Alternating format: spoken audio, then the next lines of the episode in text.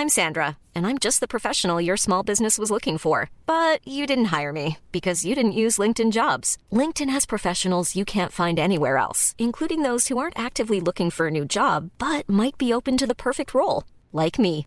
In a given month, over 70% of LinkedIn users don't visit other leading job sites. So if you're not looking on LinkedIn, you'll miss out on great candidates like Sandra. Start hiring professionals like a professional. Post your free job on linkedin.com/people today.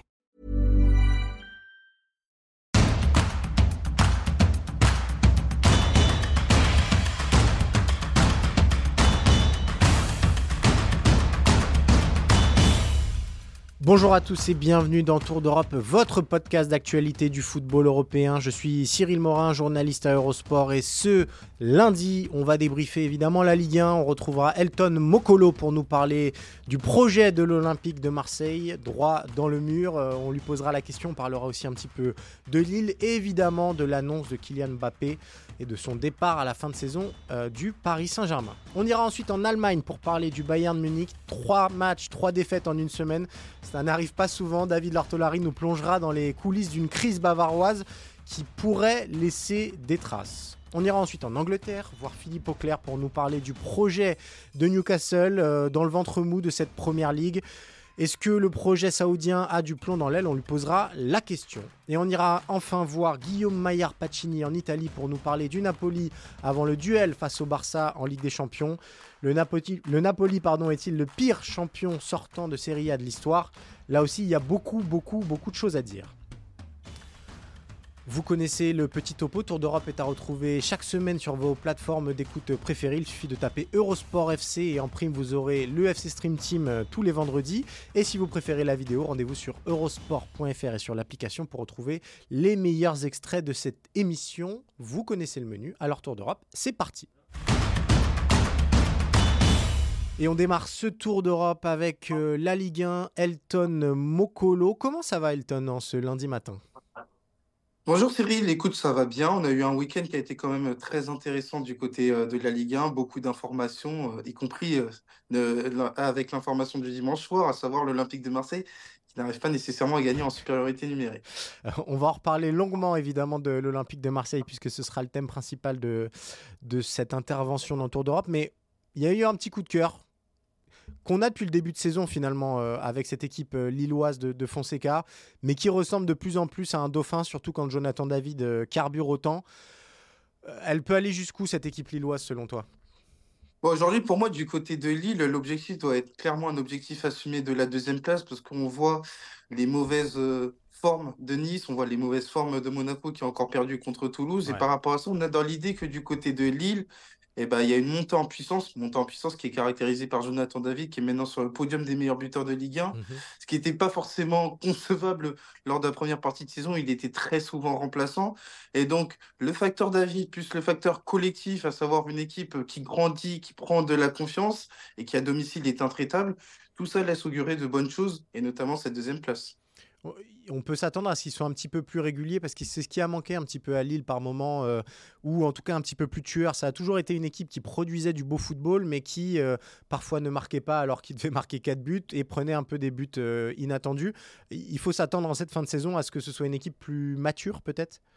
Exactement, notamment à l'extérieur, l'ex- à l'extérieur où Lille sera particulièrement attendu face à des équipes moins classées parce que on a moins bien classé parce qu'on sait que Lille est capable d'abandonner des points et donc forcément ça a un impact sur la fin de saison. Il y a qu'à revoir ce qui s'était passé en fin de saison dernière où tu lâches notamment la quatrième place sur la pelouse de Troyes qui était déjà euh, reléguée. Donc c'est vrai que ça va être la marge de progression du côté de Lille. Être aussi bien impérial à domicile qu'à l'extérieur. Bon, c'est vrai qu'à domicile, c'est un peu plus facile, mais à l'extérieur, il faut avoir un capital point qui te permettra d'arriver sur le podium. Mais quand on voit l'état, notamment de la Ligue 1 no- après euh, le PSG, bah forcément, il y a des motifs d'espérer pour le LOSC. On parlera sans doute en fin de saison de, Fonseca qui sera probablement nommé dans les meilleurs entraîneurs de Ligue 1 parce que c'est vrai que son projet de jeu est clair, lisible et franchement séduisant. On aimerait pouvoir en dire autant pour euh, l'Olympique de Marseille de, de Gennaro Gattuso, Elton, battu dimanche soir euh, à Brest malgré une supériorité numérique euh, de près d'une demi-heure, je crois. Euh, on s'était eu il y a quelques semaines déjà pour parler de, Gattuso et se dire que finalement, euh, s'il gérait mal les prochains virages, euh, potentiellement on pourrait voir un OM avec un nouveau coach, le troisième cette saison. Est-ce que tu sais où va l'OM Là, pour le coup, quand on parle de l'Olympique de Marseille, c'est plus dur la vie. C'est, euh, on peut pas dire autre chose quand on regarde les résultats de l'Olympique de Marseille qui a remporté un match en 2024, c'était face à Thionville. Donc autant dire que ça situe le tableau quant aux performances euh, marseillaises. Et on l'avait déjà évoqué il y a quelques semaines, notamment sur l'avenir de Gennaro Gattuso. On y est. On y est clairement, à savoir que jeudi, ça va être le match témoin, à savoir s'il n'y a pas de qualification. Je vois pas comment Gennaro Gattuso pourrait rester entraîneur de l'Olympique de Marseille parce que non, on serait sur une saison qui serait terminée. On aurait pu penser que sur cette semaine, avec la double confrontation contre le Shakhtar, euh, le match contre Brest, ça aurait été l'occasion justement de relancer un peu la saison, mais il n'en est rien. Il y a quand même un match nul concédé dans les dernières minutes du côté d'Hambourg face au Shakhtar. Mm. Et là, on a une défaite face à Brest. Si tu veux, Cyril, mon sentiment, c'est que dès que l'Olympique de Marseille est en supériorité numérique, à aucun moment je les voyais capables de gagner ce match. C'est quand même fou parce que on peut penser qu'avoir une supériorité numérique te donne un avantage, et ça renvoie à quoi? Ça renvoie aux difficultés chroniques du côté euh, marseillais à, créer, à construire du jeu en camp adverse. Et quand on voit qu'en face, tu tombes sur une équipe qui est quand même très forte, notamment sur le plan collectif, en dépit du fait qu'ils étaient en infériorité numérique, et ben moi, je n'ai pas été surpris. D'ailleurs, quand on voit le but de Lesmelou, c'est la symbolique, à savoir que ça part d'une touche olympienne Bon pressing euh, brestois, Ulysse Garcia qui fait la faute, et derrière Lesmelo qui marque. Donc on voit bien qu'au niveau de la base collective, au niveau de l'assise collective, il y a une différence, c'est quand même fou de dire ça parce qu'on est au mois de février 2024, il y a une différence mais significative entre Brest et l'Olympique de Marseille. On a parlé euh, tactique, beaucoup euh, pressing, puis il y a quelque chose qui, qui semble caractériser cet OM, c'est le manque de leader, le manque d'âme. Gennaro Gattuso en a encore parlé dimanche soir. Euh, Gattuso, il devait aussi amener ça. Euh, c'est-à-dire que quand il arrive pour remplacer Marcelino, on ne se dit pas qu'on a euh, Pep Guardiola qui débarque sur le banc, mais quand on connaît le passé du joueur, quand on connaît son passé aussi qu'entraîneur, on se dit qu'au moins il va pouvoir réveiller ce vestiaire. Et au final, quelques mois après, c'est encore pire que quand il est arrivé. on a l'impression d'avoir des joueurs démotivés qui savent pas trop ce qu'ils font dans ce projet-là. Comment tu expliques que euh, cette équipe soit aussi perdue? Parce que finalement, c'est un petit peu ça l'impression que ça donne. Gennaro Gattuso a tout essayé, Cyril, à savoir euh, le côté copain, le côté père fouettard à travers euh, les conférences de presse. Et pour moi, il y a une bascule après le match contre Metz où on sent un Gennaro Gattuso résigné, à savoir un coach qui a tout essayé pour remettre l'Olympique de Marseille sur le bon chemin, mais qui n'y arrive pas. Et donc, forcément, on parle d'un coach qui navigue à vue. Encore une fois, il te parle de détails euh, pour reparler euh, de défaites. Il t'explique que personne n'écrase l'Olympique de Marseille dans le jeu, mais le problème, c'est pas ça. Le problème, c'est ramener de la compétitivité mm. et avoir une autorité naturelle sur cette équipe. Deux choses que Gattuso n'a pas apportées. Donc forcément, c'est une situation qui est très compliquée pour Gennaro Gattuso et qui va avoir un impact sur son avenir à très court terme. Donc face au Shakhtar, pour toi, si l'OM ne se qualifie pas, c'en est fini de Gattuso? Ah, pour moi, ça me paraît très clair. Ça me paraît très clair, à savoir que si tu perds contre le Shakhtar, pour moi, il risque d'y avoir des mobilisations du côté olympien parce que même l'Europe n'est plus assurée. Et quand je parle de l'Europe, je parle de Conférence League. Donc, euh, je pense que du côté de Pablo Longoria, il faudra prendre des décisions qui s'imposent et ça passe irrémédiablement par l'avenir de Gennaro Gattuso. Il y a autre chose qui a fait parler euh, dimanche du côté de l'Olympique euh, de Marseille et qui ajoute un petit peu à ce panorama euh, glauque, on va dire. Euh, c'est la sortie de, de Mehdi Benassia, le nouveau conseiller euh, de, Pablo Longoria, qui était agent il n'y a pas si longtemps que ça, et qui désormais accompagne le, président marseillais, qui a, c'est même plus chargé, qui a désigné Jonathan Klaus comme coupable idéal, qui l'a ouais, qui, qui simplement flingué, on va, utiliser les termes, micro ouvert. Comment tu interprètes cette sortie euh, un peu folle finalement parce que euh, un directeur sportif qui ne dit pas son nom, en tout cas un conseiller euh, du président, ne devrait pas dire ça? Ouais, c'est ça, un conseiller sportif ne devrait pas dire ça. On avait déjà eu une mise en bouche à travers le teaser et notamment les euh, déclarations par rapport à Renan Lodi mhm. et le fait que voilà, il avait voulu partir très rapidement de l'Olympique de Marseille. Et là, on a eu l'apothéose avec euh, la sortie sur Klaus. On avait déjà eu des éléments de langage à travers euh, des interviews, enfin à travers un article dans le quotidien de l'équipe. Et là, ça s'est confirmé parce que on a deux déclarations. À savoir dans le CFC et aussi et ensuite sur Prime Video. et là, ça décrit quoi? Ça décrit euh, l'état mental du côté de l'Olympique de Marseille, à savoir qu'on est sur un groupe qui est au bord de l'implosion. Et donc euh, là, on a décidé quoi? On a décidé, entre guillemets, de, de s'épancher en public, de laver son linge sale en public. Et c'est pas forcément la meilleure des choses parce qu'au moment on aurait pu penser qu'il y aurait l'union sacrée, un sentiment d'unité qui viendrait du côté de l'Olympique de Marseille. C'est tout l'inverse. Alors je pense que Mehdi Benatia, euh, il a voulu avoir un discours qui, qui se voulait résolument cash mmh par rapport à cette idée que l'Olympique de Marseille était, le plus, était plus important que le joueur, ce qui en soi est une démarche louable il y a le fond, il y a surtout la forme. Et la forme, c'est pas forcément de s'exprimer, notamment au CFC ou, et donc après une vidéo en chargeant un joueur, parce que là, quand il parle de deux joueurs qui avaient une mentalité, deux, trois joueurs qui ont une mentalité limite et qui donnent un nom à savoir finalement, il y en a qu'un seul c'est pas forcément la meilleure des choses. Donc, euh, oui, pour le coup, c'était euh, une interview, deux interviews qui étaient euh, vraiment très particulières. Est-ce que ça peut mettre le feu aussi au vestiaire marseillais euh, Voilà, quand on est un joueur comme Jonathan, Klaus, pardon, qu'on se souvient ce qui s'est passé au mois de janvier euh, et ce, drama après sa fausse blessure face à Monaco, euh, quand on voit ces déclarations-là, quand on considère que peut-être Jonathan Klaus reste l'une des seules valeurs sûres de cet effectif marseillais, on peut se dire non mais c'est pourquoi c'est moi qu'on vise et c'est quoi ce délire Est-ce que, est -ce que ça peut mettre le feu au vestiaire tout simplement? Ah bah oui, aujourd'hui, tout est ouvert, à savoir euh, si l'Olympique de Marseille sort euh, contre le Shakhtar, qu'est-ce qui nous empêche euh, de ne pas penser que Jonathan Klaus ne finirait pas la saison du côté de l'Olympique de Marseille à partir du moment où on a évoqué des problèmes comportementaux avec mmh l'entraîneur? C'est-à-dire que l'entraîneur, à savoir Gennaro Gattuso, bon, on dit ça, ça se trouve, il sera plus là. Ce sera plus simple à résoudre. Ça, veut dire qu'il a dans le viseur. Donc tout est ouvert, notamment sur la situation à court terme euh, de Klaus. Et c'est vrai que là, on est pour moi, et je le dis euh, sans risque, on est sur les derniers mois, sur les dernières semaines de Jonathan Klaus avec l'Olympique de Marseille, parce que je ne vois pas comment on peut se remettre de cette situation, sauf à avoir un changement radical de cap. Et euh, les deux parties, ou plutôt les trois parties, avec l'entraîneur, la direction sportive et Jonathan Klaus qui trouvent un terrain d'entente. Dernière petite question pour prendre un peu de hauteur et de recul. C'est un homme dont on a beaucoup parlé cette saison et qui est peut-être le principal responsable de ce fiasco. C'est évidemment Pablo Longoria euh, qui a donc fait venir Mehdi Benassia. Euh, est-ce que ce duo sera à même de redéfinir un projet clair et lisible autre que simplement faire de l'achat-vente euh, dans le mercato, des tours de passe-passe comptable. Euh, est-ce que tu penses que ce, duo-là, et a fortiori Pablo Longoria, qui est le président marseillais, euh, peut s'inscrire aussi dans la durée à Marseille ou là aussi ça ressemble à une fin de cycle ce qui se passe? Pour moi, ça ressemble davantage à une fin de cycle. Il y a beaucoup de rumeurs autour de l'avenir de Pablo Longoria. On ne peut pas occulter ce qui s'est passé en septembre dernier. Tout ça a une influence sur Pablo Longoria. Et moi, s'il y a deux années de suite sans Ligue des Champions, on sait que la Ligue des Champions est un objectif très important pour l'Olympique de Marseille. Ça acte quoi? Ça acte une situation d'échec. Et je pense pas que Pablo Longoria va repartir une saison de plus. Donc, euh, pour moi, on est encore euh, sur eux. Bah, aussi bien sur l'équipe que sur la direction sportive, on est quand même sur des bases qui sont très fragiles.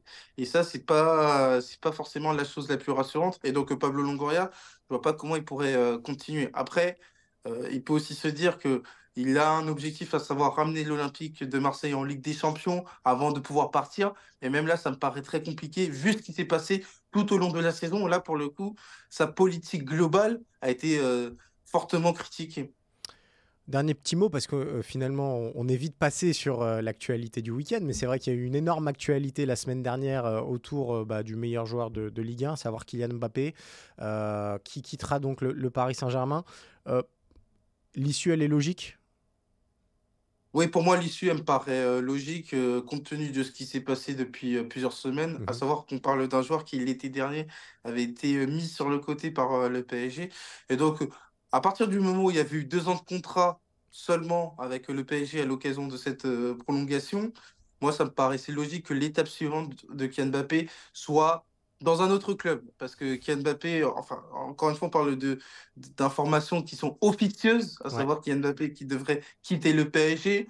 On a une idée, comme l'a dit Konaté, euh, de quel sera le prochain club de Kylian Mbappé. Pour moi, c'est une décision qui est euh, logique. C'est une décision qui est logique parce que Kylian Mbappé a, quand même, a donné quand même 7 ans au PSG, ce qui n'est pas rien.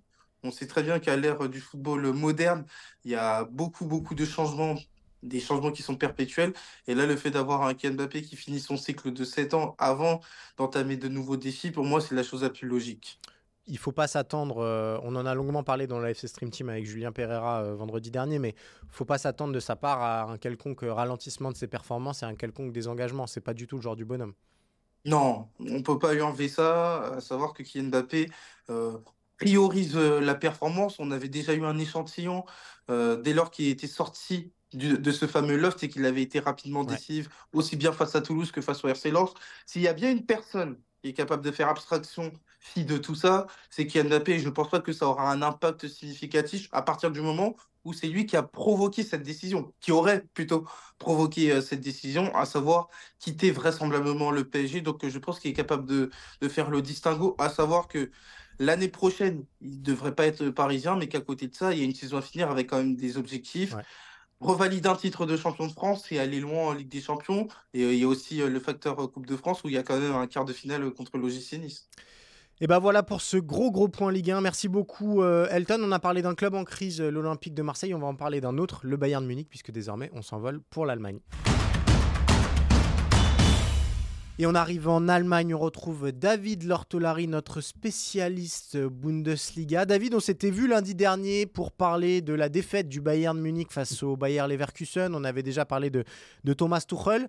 On pensait que c'était déjà le point bas euh, de la semaine euh, bavaroise. Finalement, ce ne fut que le début puisque cette semaine, le Bayern a enchaîné trois défaites de rang. Je ne sais pas quand ça remonte la dernière fois, mais j'ai envie de dire presque à Mathusalem. Il y a eu cette défaite donc face à Leverkusen qui a fait très mal dans la course au titre. Il y a eu cette défaite face à la Lazio, embêtante, très embêtante, en huitième de finale allée de, la Ligue des Champions. Et puis ce match un petit peu surréaliste euh, face à Bochum euh, dimanche, euh, cette défaite 3-2. Qu'est-ce qui se passe au Bayern? il se passe que nous, on rajeunit en tout cas, parce que c'est mai 2015, la dernière fois que le Bayern avait subi trois défaites consécutives. Euh, trois défaites dans une semaine, c'est inédit, c'est surréaliste, effectivement. Euh, des éléments d'explication, bien sûr. Alors, les, les, les, torts sont partagés et c'est compliqué pour, euh, pour la presse, pour les observateurs, d'expliquer vraiment. Et je, je sens aussi qu'au Bayern, on est un peu désemparé par rapport à la situation. Des éléments d'explication, il y en a. D'abord, euh, si on veut enjoliver un peu la situation, on va dire, voilà, ce match-là, on l'a très bien commencé. Euh, côté Bayern, on a, on a pris les choses par le bon bout, on a dominé, on s'est créé des occasions et Jamal Moussiala a marqué un super but pour commencer. On et, l'a aussi très... Et Harry Kane a croqué une occasion euh, énorme sur une passe de Musiala. Oui, et le 2-0 aurait peut-être facilité les choses et ça aurait peut-être, en tout cas, dans l'habitude qu'on a avec le Bayern, à 2-0, c'était plié, c'était réglé. Mais il n'y a pas eu ce 2-0. Et à l'autre bout du match, à la fin, le Bayern a également bien terminé, a fait un bon dernier quart d'heure, a beaucoup poussé, a marqué un but euh, à la fin aussi, Harry Kane justement. Et euh, on peut se raccrocher, si on veut, à ce début et à cette fin de match. Mais c'est bien sûr beaucoup trop peu parce qu'au milieu, il y a eu une bonne heure de, de vide, une bonne heure de, manque individuel et collectif, et ça, c'est bien plus difficile à expliquer. Les joueurs ont des responsabilités, Cyril, là-dedans, évidemment. Si on regarde les actions qui ont posé problème et qui ont occasionné les trois buts de Borum, euh, le, premier but, c'est une contre-attaque où Joshua Kimmich perd un duel euh, important, euh, je crois que c'est Moussiala qui perd le ballon aussi de manière, entre guillemets, superflue, et derrière, vous êtes puni. Le deuxième but de Borum, sur corner, Matthijs de Ligt est très très loin ouais. de Kevin Schlotterbeck qui marque de la tête au premier poteau. Qui était, défensive. qui était une des pires équipes euh, sur corner cette saison euh, en Bundesliga en plus. Hein. Exact, erreur défensive individuelle euh, assez impardonnable et assez inexplicable pour un club du standing du Bayern. On ne doit pas se permettre ce genre d'erreur. Et puis, euh, voilà, donc c'est du collectif, c'est de l'individuel, donc les joueurs ont des responsabilités. L'entraîneur a des responsabilités aussi, forcément, dans sa compo d'équipe. Euh, dans l'attitude euh, des, joueurs euh, qui, n'ont pas l'air de tellement écouter ses consignes. Thomas Tuchel est reconnu et tout le monde le répète chaque semaine comme étant un excellent tacticien, technicien. Donc ça ne vient pas de ses compétences professionnelles, ça ne vient pas de ses compétences techniques, les soucis actuels. Il y a aussi la malchance, il faut quand même le dire. Alors, est-ce que c'est 5%, 10% Vous avez encore un blessé sur un match comme ça? Mazraoui, le fameux poste d'arrière droit où il manque tellement de monde, où Josip Stanisic est parti au, Bayer Leverkusen, où on a vendu Benjamin Pavard, où Bounassar est blessé, euh, Dayo Pamecano, euh, dépanne hier dans ce match-là. euh, à ce poste d'arrière droit qui n'est pas son poste du tout. Donc il y a aussi cette partie-là. Et on essaie de se trouver quand même un peu des excuses avec tout cela. Et puis, euh, ce qu'on disait aussi la semaine dernière reste vrai, c'est-à-dire que est-ce que les dirigeants, Cyril, ont pris des bonnes décisions ces derniers mois, ces derniers temps? Euh, La question se pose. Le groupe du Bayern est limité. Le groupe du Bayern montre des manques à certains postes. Bon, il y a beaucoup, beaucoup de choses qui font qu'on est un peu perdu. Léon Goretzka hier est venu s'exprimer euh, devant nos confrères, devant les médias. Ça ressemble à un film d'horreur qui ne s'arrête pas. Ouais, exactement. Il s'est montré assez désemparé. Euh, et on, se demande aujourd'hui quel ressort pourrait trouver le Bayern d'ici la fin de semaine et un match forcément très compliqué à venir contre le RB Leipzig mmh. qui a retrouvé des couleurs euh, ce week-end en s'imposant en championnat.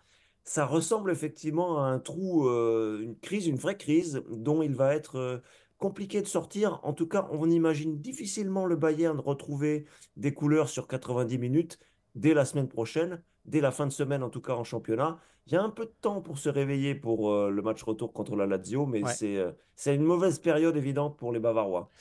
Dans ce genre de crise, euh, évidemment, tous les regards se tournent vers l'entraîneur. On, a parlé de Thomas Tuchel la semaine dernière, on va en reparler aujourd'hui. Est-ce que déjà, une petite question, parce que nous en France, on connaît Thomas Tuchel quand il est en fin de cycle, on se souvient de son départ du Paris Saint-Germain où voilà, quand on sentait que la fin arrivait, il avait une des prises de position beaucoup trop libres pour un club comme le, Paris Saint-Germain. Est-ce que c'est ce Thomas Tuchel-là qu'on voit ou il est encore complètement combatif et complètement dans le projet? Bah, ce qui est étonnant, c'est que, c'est que ce qu'il exprime c'est sur ses derniers matchs euh, dans les conférences et dans les, au micro des confrères après match. Alors d'ailleurs, conférence, il n'y a pas participé hier soir. Le mhm. Bayern a renoncé à la conférence de presse avec la bonne excuse que le match ayant pris une bonne vingtaine de retard avec des interruptions diverses en raison des protestations des supporters par rapport à l'investissement qu'il pourrait y avoir dans la Ligue, euh, le Bayern a zappé la conférence de presse et ils ont filé à Düsseldorf pour prendre l'avion en direction de la Bavière. Donc l'excuse était bonne, mais, euh, mais on essaye aussi peut-être, peut-être, d'échapper à certaines certaines explications. Euh, Thomas Tuchel est désemparé et il a hier quand même, après le match, expliqué qu'il y avait de très bonnes choses à retenir. Très bonne entente de match, très bonne fin de match et il s'est un peu, il a un peu enjolivé la situation. il, a, dit que c'était la, loi de Murphy et que en gros, quand tout va mal, bah fatalement, ça s'applique aussi euh, au match, euh, des occasions ratées, etc. Euh, ce qui est vrai, c'est ce qu'on disait dans le contenu, c'était plutôt séduisant par moment. il n'empêche que bah, la semaine, on l'a dit, elle est noire, trois matchs, trois défaites. Il, il, va rester en place, c'est ce qui, c'est ce qui se dessine malgré tout? Il va rester en place, mais le problème, c'est qu'il est en train de protéger ses joueurs, euh, alors qu'on l'a expliqué à l'instant, il y a des joueurs qui ont des comportements euh, problématiques sur des fautes individuelles, sur un comportement collectif. J'ai revu aussi une partie, des, certaines séquences du match euh, hier soir après la partie. Toute la partie entre la fin du premier quart d'heure et le début du dernier quart d'heure du match, vous avez des joueurs qui observent, qui sont des spectateurs de la rencontre, et des joueurs qui devraient être, Cyril, des tauliers.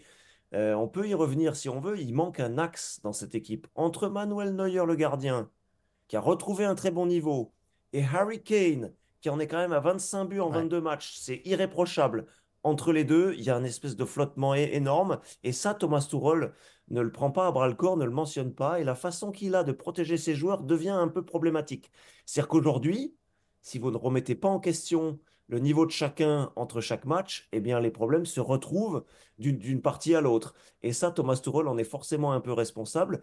Effectivement, le président Drezen a dit hier, évidemment que Thomas Tuchel sera encore sur le banc euh, le week-end prochain contre Leipzig, mais ça commence à faire un peu mauvais effet, ça commence à faire un peu, euh, ben, on n'a pas de solution et on est à court d'explications.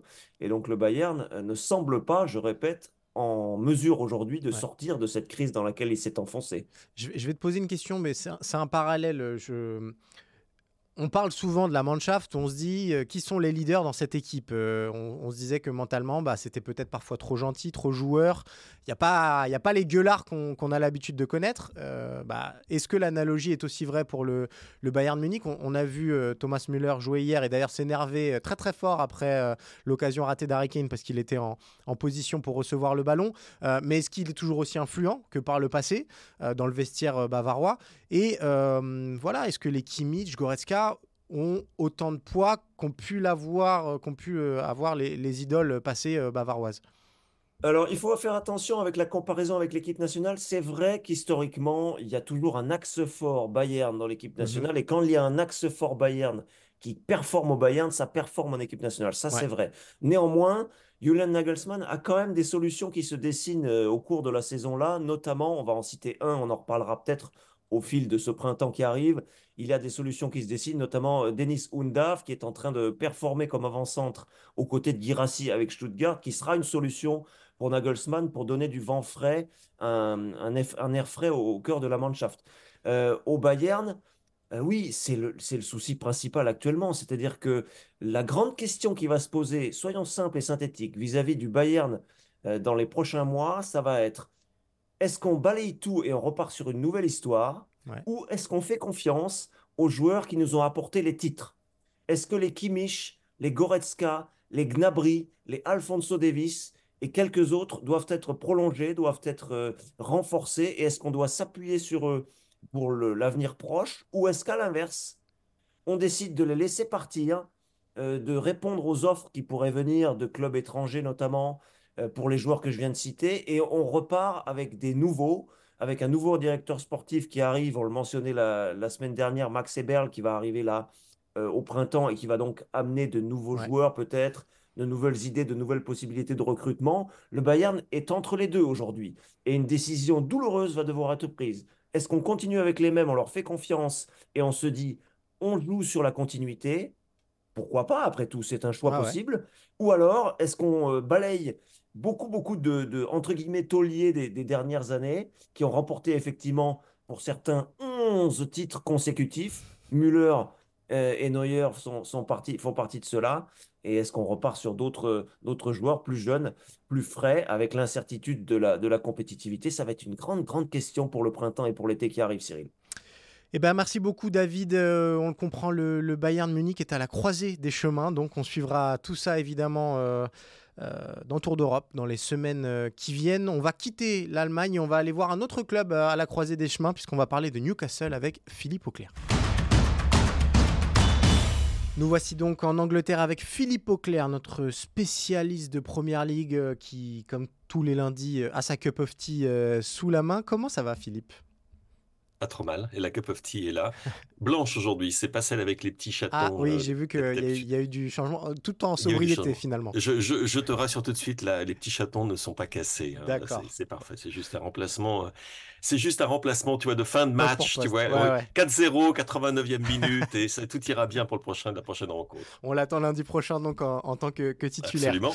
Euh, alors, week-end finalement assez lisible en première ligue, euh, pas énormément de changements. Liverpool, Arsenal, euh, seulement ce petit accro de Manchester City face à Chelsea euh, et une équipe de Chelsea qui souffle le chaud et le froid. Euh, la semaine dernière, on en parlait dans des termes peu élogieux. Cette Ouais. semaine, c'était plutôt très intéressant face à, face à City. Ouais, c'était, c'était, on, on souffle même, je dirais, le, le brûlant et le glacial, tellement c'est, c'est les, les- le contraste est absolument invraisemblable quand on voit la première mi-temps que fait Chelsea contre Manchester City, où très honnêtement, ils ont d'autres occasions euh, que, que celle qui finalement va mener au but de Raheem Sterling, qui d'autres bien évidemment, pour marquer contre Manchester City. Mais je pense que d'un côté, je pense que Pochettino, d'ailleurs, quand on l'entendait après la rencontre, il était, il était aux anges, il buvait du petit lait. On parlait de chaton, bah lui, buvait du petit lait. Euh, il avait vu une performance défensive qui était très largement supérieure à ce qu'on avait vu les semaines précédentes, beaucoup de concentration. Des joueurs qui étaient un petit peu, euh, on va dire, un petit peu chahutés, on va dire en défense. Cette fois-ci, se sont retrouvés. On a vu un bon Caicedo. Euh, on a vu un bon Jackson, même s'il a vendangé une, une Mhm. occasion, mais il est sur le but. Il est absolument, ce qui fait absolument formidable. Palmer qui confirme ce qu'on en avait dit. Hein, Cyril, c'est un, Ah ouais. un tout bon ce, ce- ce jeune joueur. Et puis euh, Raheem Sterling de retour dans l'équipe et qui fait et qui fait du bien. Et franchement, bon, on va dire, ils ont eu quand même pas mal de chance au bout du compte parce que le nombre d'occasions qu'aura Erling Haaland, c'est quand même assez extraordinaire. dont Ça une arrivera pas tout le il- temps cette saison. hein. Ah non, non, non, non, non, non, non, je crois, il y a, a notamment la tête où il est plein axe, le ballon qui arrive, il est tout seul, il est à 4 mètres du but, il trouve le moyen euh, de louper la cible, ou plutôt de, de ne pas tromper euh, euh, Petrovic. Et euh, je pense pas en effet que Haaland aura beaucoup d'après-midi ou de soirées comme celle-là. Mais bon, Chelsea va s'en profiter. Donc, euh, je dirais que c'est bon signe pour, pour Pochettino. De toute façon, on le sent que pour lui, c'est une saison un petit peu... ben voilà, c'est une saison tremplin, c'est une saison de transition. Ils vont pas descendre, ils vont pas être en Europe. Mhm. Donc, il identifie un groupe. Il y a des semaines où ça passe pas du tout.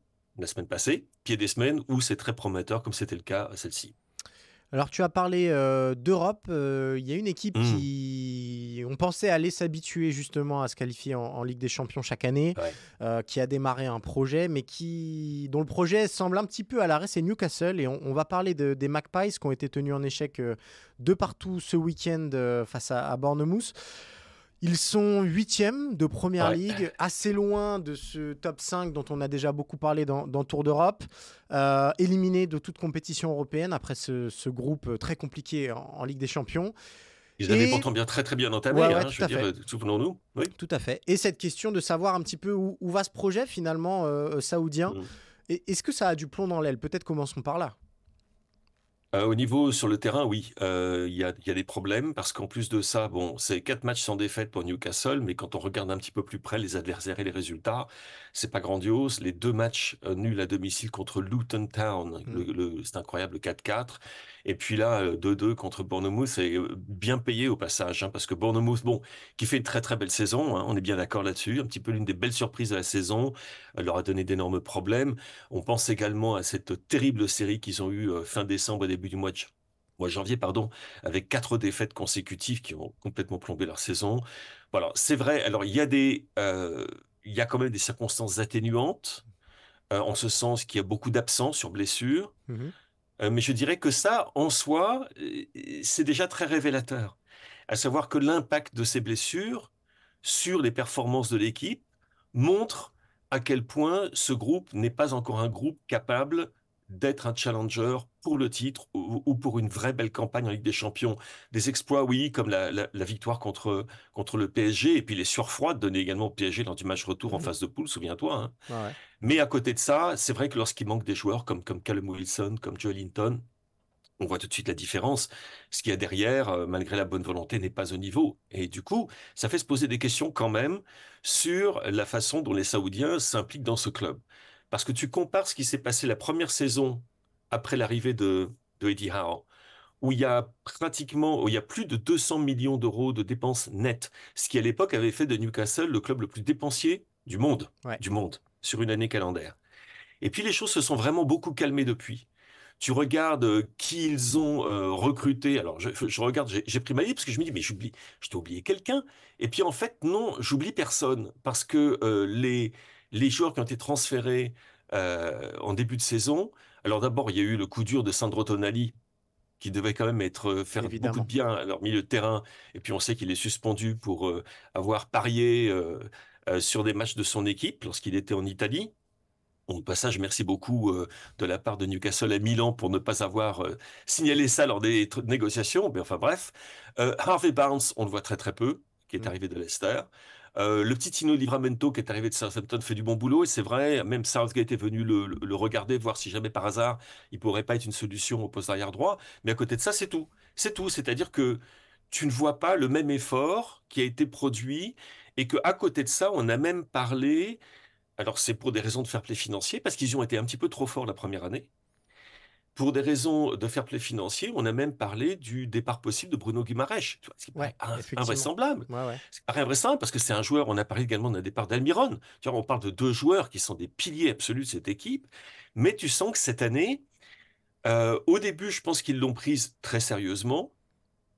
Euh, bien évidemment, les performances, le, le match nul contre Milan euh, en, en Ligue des Champions, la victoire contre le PSG, on s'est dit, bon, c'est en train de prendre, c'est bien. En championnat, bon, c'était pas génial, génial, mais en tout cas, ils étaient dans le coup. Et puis tout d'un coup, les blessures qui montrent encore une fois que le groupe est pas à la hauteur du groupe d'un Manchester City ou d'un Liverpool qui, au passage, euh, perd Jota, perd peut-être Darwin Nunez, mais trouve quand même le moyen de, Ouais. de gagner hein, en récupérant ça là. Mais bon, tu as l'impression quand même qu'il y a, il y a au moins une pause dans cette progression. Mais, mais justement, c'est, euh, je, je vais te lire une déclat de Edio qui, qui parlait début février, donc c'était il n'y a pas si longtemps que ça, qui disait que le fair play financier allait, va limiter nos progrès. Cela prendra plus de 3 ou 4 ans pour être l'équipe que tout le monde voudrait que l'on soit. Euh, Est-ce que ce qui s'est passé avec Everton et aussi avec Manchester United sous le coup de 131 infractions, c'est ça? Euh, Manchester City, pardon, Manchester 115, City, euh, 115, 115. infractions, voilà, bon, euh, à force on, on perd le compte Et Nottingham Forest, aussi. ne pas oublier. Est-ce que ça, ça, ça fait très très peur peut-être euh, aux Saoudiens et euh, bah, peut-être que le plan de développement qu'ils avaient prévu euh, est ralenti par ces risques-là? Oui, absolument. Et euh, ça, ça te fait pour moi absolument aucun doute. Et il y a une autre chose qui vient s'ajouter à ça, c'est que la Première Ligue a finalement fait passer une nouvelle résolution qui va empêcher les clubs de euh, surévaluer les contrats de partenariat signés avec des entreprises qui leur sont liées, qui sont liées aux propriétaires. Quel est le seul club à avoir voté contre ça? Manchester City. Mais Newcastle, qui Dieu sait qu'ils ont des relations avec, économiques avec beaucoup d'entreprises saoudiennes, ils ont voté en faveur apparemment de cette, de cette mesure. Donc ça, ça également, c'est un, un problème, c'est un frein également à l'expansion. Ils ont été très très forts pour commencer. Ensuite, de quoi, quand ils ont fait leur compte, ils se sont rendus compte, attention les gars, la première ligue est beaucoup plus stricte que ce que l'on pensait, donc mmh on se calme. On va pas taper dans, dans ce mercato hivernal en particulier. Alors par contre, tu peux t'attendre à ce qu'il y ait un gros effort qui soit consenti pendant l'été. Et quand j'entends, tu vois, la déclaration que tu cites de Eddie Howe, 3-4 ans, la question que je me pose, c'est euh, Eddie, est-ce que tu seras encore là dans 3-4 ans ou est-ce que tu seras encore là dans 6 mois? Euh, Il y a une question parce que euh, qui dit fair play financier dit balance. tu as parlé d'un joueur qui est notamment convoité par le Paris Saint-Germain et ça nous intéresse en premier lieu en France. Est-ce que par exemple, Newcastle pourrait être fortement incité à vendre Bruno Guimaraes l'été euh, prochain, de manière à euh, rentrer un petit peu dans les clous. Complètement, dans la mesure où si tu vois euh, quel est un petit peu le tarif pour des milieux défensifs de ce type-là, c'est un milieu défensif vraiment de qualité, de classe internationale. Tu parles Enzo Fernandez, tu parles Declan Rice, mhm. donc tu parles 100 millions. Et en plus, tu parles vendre au PSG, tu peux vendre cher au PSG. un joueur qui est jeune, qui est brésilien. Euh, qui, est brésilien, qui a une expérience, bon, la Ligue 1, je pense qu'il connaît, euh, il maîtrise un petit peu, oui. Euh, il est en train d'exploser. Il est, oui, il explose avec avec son club, avec la sélection. Il explose partout. Donc, je pense qu'en effet, c'est tout à fait une possibilité et que ça permet de, remettre un petit peu dans les clous parce que le, problème, c'est qu'il y a des, des, absences qui sont des absences à long terme et qui sont des absences inquiétantes. Je pense Callum Wilson en particulier, ouais. Euh, il s'arrache les cheveux en, se demandant ce qui va pas. Quoi. C'est un problème au niveau des muscles de la poitrine apparemment, et qui n'arrive pas à, résorber. Euh. donc euh, il y a, en effet, cet été, ça va être ça va, il va y avoir énormément de mouvements sur, sur le Tyneside, mais des mouvements peut-être dans les deux sens. parce que ils ont, on s'attendait également à ce qu'il y ait des mouvements qui viennent peut-être de clubs saoudiens on pensait à Ruben Neves, par exemple, venant peut-être euh, euh, pallier certaines déficiences dans le milieu de terrain. Ça s'est pas passé parce que je crois qu'ils sont très très conscients de, de la façon dont les médias auraient pris ça euh, et ça ne se serait pas très très bien passé. C'est comme ça qu'on le dira. mais ils vont ils vont rebondir pendant l'été. Mais là, cette saison, tu as l'impression qu'il s'agit d'une saison un peu une saison blanche, dans la mesure où ils ne participent plus à aucune compétition. Je dirais pas qu'ils vont terminer en roue libre, parce que c'est impossible de terminer en roue libre lorsque tu joues à St. James Park. Le public ne, te permettra pas de faire ça. Mais l'espoir de se qualifier pour une compétition européenne s'éloigne de plus en plus. Euh, peut-être la Conference League au maximum. Euh, il n'y a aucun danger de relégation. Euh, bon, alors on continue. C'est un petit peu le train-train. Et, et, le problème, c'est que pour Eddie Howe, c'est bah, c'est également un, sérieux coup, c'est un coup dur parce que il était là pour accompagner le club dans sa progression. Euh, il a fait du très très bon travail depuis son arrivée, bon, largement aidé par les investissements consentis par les Saoudiens, mais là, euh, là ça plafonne. Et ça fait pas moindre doute que Newcastle, vu leurs ambitions, il y a bien un moment où ils vont se tourner vers un entraîneur euh, à qui ils n'auront absolument aucun scrupule à donner les clés de la caisse, si tu vois ce que je veux dire. Bien sûr. Euh, dernière petite question sur euh, la perception générale en Angleterre. Tu as parlé d'une équipe qui allait terminer un petit peu dans un train-train ce constat s'applique à Chelsea, dont on a aussi parlé. Est-ce qu'il y a un petit peu de satisfaction, peut-être, des, des suiveurs anglais un peu traditionnels, de se dire que ces projets-là montés de toutes pièces et qui sont vraiment récents, euh, bah finalement euh, n'ont pas trouvé la recette miracle et que la première ligue, ça se respecte, ça se mérite et ça mmh, s'apprend. Euh, est-ce que c'est une tonalité qui existe en Angleterre et on, se réjouit presque du malheur de ces, de ces deux clubs-là, enfin du malheur très relatif de ces deux clubs. Dans certaines, oui, dans certains quartiers, oui, absolument, bien évidemment. Même si je pense que on, se, ce côté, ce qu'on appelle Schadenfreude, le, le, plaisir que l'on prend au malheur des autres. Mmh euh, qui est un mot allemand mais qui est courant en langue anglaise, euh, c'est plus pour, euh, pour Chelsea que pour Newcastle. Parce que Newcastle, tout le monde sait que ce projet saoudien, c'est un projet sur la durée. ils ont montré au début qu'il savait, il savait comment s'occuper d'un club au niveau sportif. Mmh Par contre, je t'avouerai qu'on fait beaucoup de gorge chaude sur le projet de Todd Bouli et de Clear Lake et que ça en fait rigoler énormément, à savoir que de voir Bouli arriver et dire on va tout écraser sur notre passage et puis de les voir maintenant quoi dixième du, du classement. Alors bon, ils ont une finale de Cup à, disputer, hein, donc c'est pas c'est pas une saison complètement pourrie, mais enfin après avoir dépensé un milliard d'euros en nouveaux joueurs, on va dire que le retour sur investissement n'est peut-être pas à la hauteur de ce, de ce, qu'espérait le milliardaire américain. C'est joli. Et que ça fait un petit peu, ça fait sourire. Oui, ça fait sourire. On ne dira pas si ça te fait sourire, mais en tout cas. Mais tu n'as qu'à me regarder. Voilà, exactement. Il faut regarder la, caméra pour euh, s'en rendre compte. Et eh ben, merci beaucoup, euh, Philippe, pour ce point. Euh, j'allais dire saoudien, mais non, pas du tout, ce point anglais. et sur Newcastle et les Magpies, on va terminer notre tour d'Europe par un détour par l'Italie pour parler du Napoli. Je lui ai dit hors antenne, donc je dois vous faire une confidence. Euh, quand Guillaume Maillard Pacini euh, termine Tour d'Europe, euh, j'ai l'impression de, de terminer avec un tiramisu fondant, léger, goûteux. c'est un plaisir de se retrouver donc en Italie. Comment ça va, mon Guillaume? Eh ben écoute, avec cette intro, ça va encore, encore, encore mieux, mon cher Cyril. Et toi, comment vas-tu? Écoute, ça va. Je, je, crois savoir que ce week-end, il y a eu beaucoup d'actu en Italie, mais qu'on a un Français encore lui euh, qui a brillé, euh, Marcus Thuram, qui de plus en plus prend l'étoffe d'un joueur euh, qui ressemble à un titulaire potentiel avec l'équipe de France. Écoute, ce sera Didier Deschamps de décider. Tout ce que je peux te dire, Cyril, c'est qu'en Serie A, depuis son arrivée, honnêtement, on en avait déjà parlé hein, mhm. dans le Tour d'Europe, mais là, il a marqué son dixième but face à la Salernitana un vendredi dernier. Victoire facile de l'Inter 4-0 qui s'envole vers, vers son 20e scudetto. Mais c'est vrai que Marcus Thuram, il est arrivé l'été dernier et personne n'aurait pu imaginer cet impact-là. 10 buts, 10 passes dans le championnat. Euh, la Ligue des Champions arrive euh, face à, à l'Atlético mardi soir. Mais vraiment, son impact est impressionnant et il aura joué un rôle de, protagoniste dans ce 20e titre qui s'approche pour l'Inter. Donc Marcus Thuram, une très très bonne nouvelle euh, en vue de, l'Euro 2024 pour Didier Deschamps et pour les Bleus. Alors, euh, nous sommes réunis pour parler d'un club dont on a déjà pas mal parlé finalement cette saison euh, dans Tour d'Europe, c'est le Napoli. Rudy Garcia n'est plus là, mais le pauvre Walter Mazzari est toujours dans la même galère. le Napoli est 9 de Serie A. Est-ce qu'on a déjà vu un champion aussi, un champion sortant aussi faible? Jamais. Jamais, c'est 27 points de retard sur l'Inter. on n'a jamais vu ça dans l'histoire de la série. On a déjà eu, hein. même récemment, rappelle-toi, l'AC Milan euh, qui gagne le titre en 2021-2022, qui l'année après a fini justement très loin du Napoli, champion d'Italie. Et cette saison remelote avec le Napoli face à l'Inter.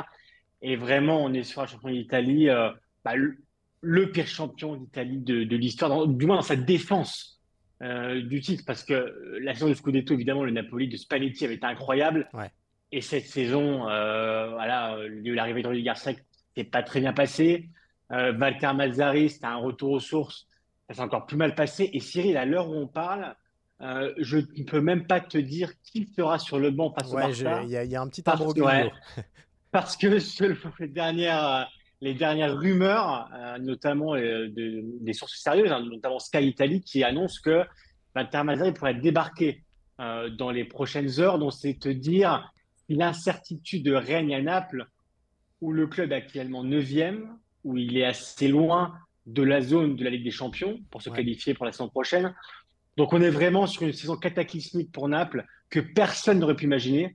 On s'en doutait un peu quand Spalletti est parti que voilà, ça allait être compliqué de, surfer sur la même vague euh, de jeux, de résultats que la saison dernière où vraiment tout avait marché pour, euh, pour le Napoli. Mais cette saison, c'est vrai que tout part à l'envers. Et notamment, on va parler euh, avec un Victor Osimhen qui est un peu aussi au cœur des débats du côté de, Naples. Ouais, avant d'évoquer son cas sur, sur l'aspect collectif, mm. peut-être parce que euh, on, l'avait dit au moment où Rudy Garcia euh, avait été débarqué que finalement il était un petit peu tombé dans un traquenard. C'était vraiment pas euh, une mission facile que de succéder à Spalletti et de prendre en charge cette équipe du Napoli. Malgré tout, on a l'impression que le miracle de l'an passé n'a rien lancé en termes de cycle. C'est-à-dire que bah, on peut s'attendre à un départ de Siemens en fin de saison, peut-être à un départ de, de Xvara aussi. Euh, le, Kim Jae est déjà parti euh, l'été dernier du côté de, ah du Bayern. Euh, on a l'impression que en gros ça restera un one-shot. Ce sera une très belle histoire qu'on racontera dans 10 ans, mais que le club n'a absolument pas grandi avec ce nouveau titre. Alors, tu sais, Cyril, ouvrir des cycles à Naples, c'est pas très évident parce que tu sais, c'est un club qui a gagné que trois Scudetti dans, dans son histoire. Donc, c'est quelque chose qui est assez difficile parce que l'environnement napolitain, tu le connais, il est assez dur, euh, il est assez, euh, comment dire, assez pointilleux. Euh, il est, voilà, exactement, exactement explosif, on va dire. Mais c'est vrai que, tu l'as dit, tu as cité les noms, voilà, qui devraient quand même partir. Alors que Vara, on ne sait pas trop parce qu'il y a une prolongation qui est négociée qui est en cours. Mais c'est vrai qu'Ozimène, on, on sait qu'il va partir l'été prochain et on va en parler. Mais c'est vrai que euh, ce qui nous avait mis la puce à l'oreille en Italie, c'est surtout le départ de Spalletti où lui avait justifié de la fatigue. Et c'est vrai que euh, voilà, gagner un titre à Naples, c'est quelque chose qui, comme tu l'as dit, est assez éphémère. Donc lui, il a voulu rester sur une bonne note parce que Spalletti, c'est quelqu'un de très intelligent et il savait la difficulté que, c'est de gagner un Scudetto à Naples et d'en gagner deux. Je ne laisse même pas imaginer. Donc Spalletti a préféré dire bon, moi, je m'en vais sur une bonne note. Et surtout, Cyril aussi, il y a un président qui est très encombrant. Euh, René Garcia pourra en parler mieux que moi, mais c'est vrai que, que Aurelio De Laurentiis, qui a fait une conférence de presse la semaine dernière d'une heure et demie, où il arrive tout seul devant, devant les journalistes, alors avec ses gens sur le côté, il n'y a que lui qui a parlé, où voilà, c'est un peu le, cow-boy, c'est un peu le shérif, c'est lui qui gère les, euh, toutes les affaires du Napoli, c'est lui qui décide. On le sait que René Garcia est arrivé euh, euh, à la fin du cycle Garcia, qui a duré pas longtemps, mais c'est lui qui est tous les jours à l'entraînement, qui supervisait, qui défilait dans le vestiaire euh, pour donner la compo ou pour s'en prendre à son entraîneur. Donc voilà, Spalletti savait aussi qu'avec un président comme ça, c'est difficile de commencer un cycle. Donc c'est vrai qu'il y a ce sentiment quand même de se dire, on a vécu quelque chose d'incroyable et d'inimaginable, tellement c'était beau euh, l'année dernière à Naples. Et c'est vrai que là, alors, c'est un peu aux extrêmes. Hein. C'était beau, et là, entre guillemets, vulgairement, tout est moche. On va dire qu'il y a un juste milieu, mais c'est certain que euh, y a, pour ouvrir un cycle à Naples, c'est très compliqué, et c'est pas maintenant que ça va être le cas. Il y a donc euh, un joueur qu'on surveille de plus près désormais euh, au Paris Saint-Germain depuis que Kylian Mbappé a acté mm. son départ en fin de saison, c'est Victor Osimhen, euh, déjà pisté de longue date par le Paris Saint-Germain. On sait que Luis Campos c'était celui qui l'avait révélé du côté, enfin qui l'avait en tout cas recruté à Lille où il s'était révélé. Qu'est-ce que ça vaut sa saison actuelle? Parce qu'on se souvient que la saison passée, il marchait sur l'eau, un monstre en termes de pressing, de harcèlement des défenses, un excellent buteur. Là, euh, bon, il y, a eu la canne entre temps, mais on sent que tout n'est pas aligné et on se souvient aussi de l'épisode TikTok euh, du Napoli en début de saison. Euh, voilà, on en est où de Victor Osimhen? Ça vaut quoi aujourd'hui en, février 2024 Écoute, déjà, tout ce que je peux te dire, c'est qu'en Italie, la piste du PSG, elle est concrète. C'est-à-dire qu'on en parle beaucoup. Que le président des Lorenz avait confirmé que c'est un club qui, tu le sais, est très intéressé, très intéressé pardon, par Osimhen. Donc, c'est quelque chose de très sérieux. Euh, et je ne serais pas du tout étonné que, euh, que le PSG lève sa clause de 130 millions d'euros l'été prochain pour remplacer Donc c'est 130, euh, sur... La clause, elle est à 130. 130. Ouais, elle est à 130. Ouais. Et sur ce que ça vaut, Cyril, écoute, Ozymen, c'est un joueur exceptionnel. Là-dessus, il n'y a pas beaucoup de doutes. Après, c'est certain que sa saison actuelle, il faut aussi la mettre en relief avec celle collective du Napoli où c'est compliqué d'émerger dans ce contexte-là. Euh, tu l'as dit, la Cannes, euh, donc il est parti avec le Nigeria jusqu'en finale.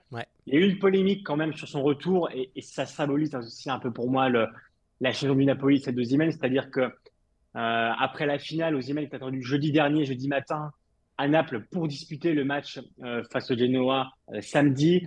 Osimhen a raté une correspondance. Il est arrivé samedi soir, il est arrivé jeudi soir, pardon. donc tu vois, ça en dit quand même sur même sur l'implication des joueurs du Napoli qui sont un peu détachés de tout ça. Osimhen le premier. Donc il fait quand même une saison plutôt correcte à Naples. Mais voilà, on sent que pour lui aussi, il a des envies d'ailleurs. Euh, il est aussi un peu nerveux. On retrouve un peu l'Osimhen d'avant-titre où voilà, il est un peu nerveux sur le terrain, mais ça reste un buteur incroyable. Ça reste un joueur de surface. Ça reste un joueur qui sait tout faire. On l'a vu avec le Nigeria aussi à la Cannes. Hein. Il a fait plutôt une belle Cannes avec les, Super Eagles. Donc euh, honnêtement, Osimhen, si euh, le PSG n'est à le prendre, pour moi, ce serait vraiment un très, très, très gros coup. Après, sur la saison du Napoli, voilà, faut le mettre dans ce collectif qui est complètement perdu, l'instabilité d'entraîneur. Euh, là, il est revenu de la canne, il va avoir le temps qu'il se remette dedans. Il y a le Barça qui arrive pour lui. Voilà, il s'est économisé aussi pour ce match-là, Cyril. Hein. Euh, le Barça, forcément, sur le papier, un huitième de finale de C1 pour un joueur comme Ozymen. Ouais. voilà, c'est certainement plus excitant qu'un match face au Genoa un, samedi côté, côté nouvelle de Serie A. Donc, oui, pour moi, il y a aussi une gestion de, d'économie avec Osimhen. On sait qu'il a prolongé, tu l'as dit récemment avec Naples, mais c'était une prolongation pour le vendre l'été prochain. Tout le monde le sait, Ozymen l'a dit. Dès Laurenti s'est confirmé. Et honnêtement, voilà. Sauf si la première ligue s'intéresse vraiment à lui, parce qu'on sait qu'il a des rêves un ah peu de partir en, Angleterre. Mais pour moi, le PSG aujourd'hui en pole position et, et voilà, ce serait plutôt un, très bon coup pour Paris, euh, malgré la saison, on va dire, en, demi-teinte pour Osimhen. C'est pas mauvais, c'est pas excellent. Voilà, c'est une saison correcte pour Osimhen euh, à Naples aujourd'hui. Bah, je ne sais pas si Victor Osimhen est réellement désinvesti, mais toi, Guillaume, tu fais partie de notre projet collectif plus que jamais dans, dans Tour d'Europe. Euh, merci beaucoup, mon, cher Guillaume. On surveillera évidemment la prestation du Napoli euh, mercredi face au Barça. J'en profite pour vous rappeler que tous ces matchs et tous les débriefs de ces matchs sont à retrouver sur eurosport.fr cette semaine. On vous dit euh, à la semaine prochaine. D'ici là, portez-vous bien et suivez le football européen.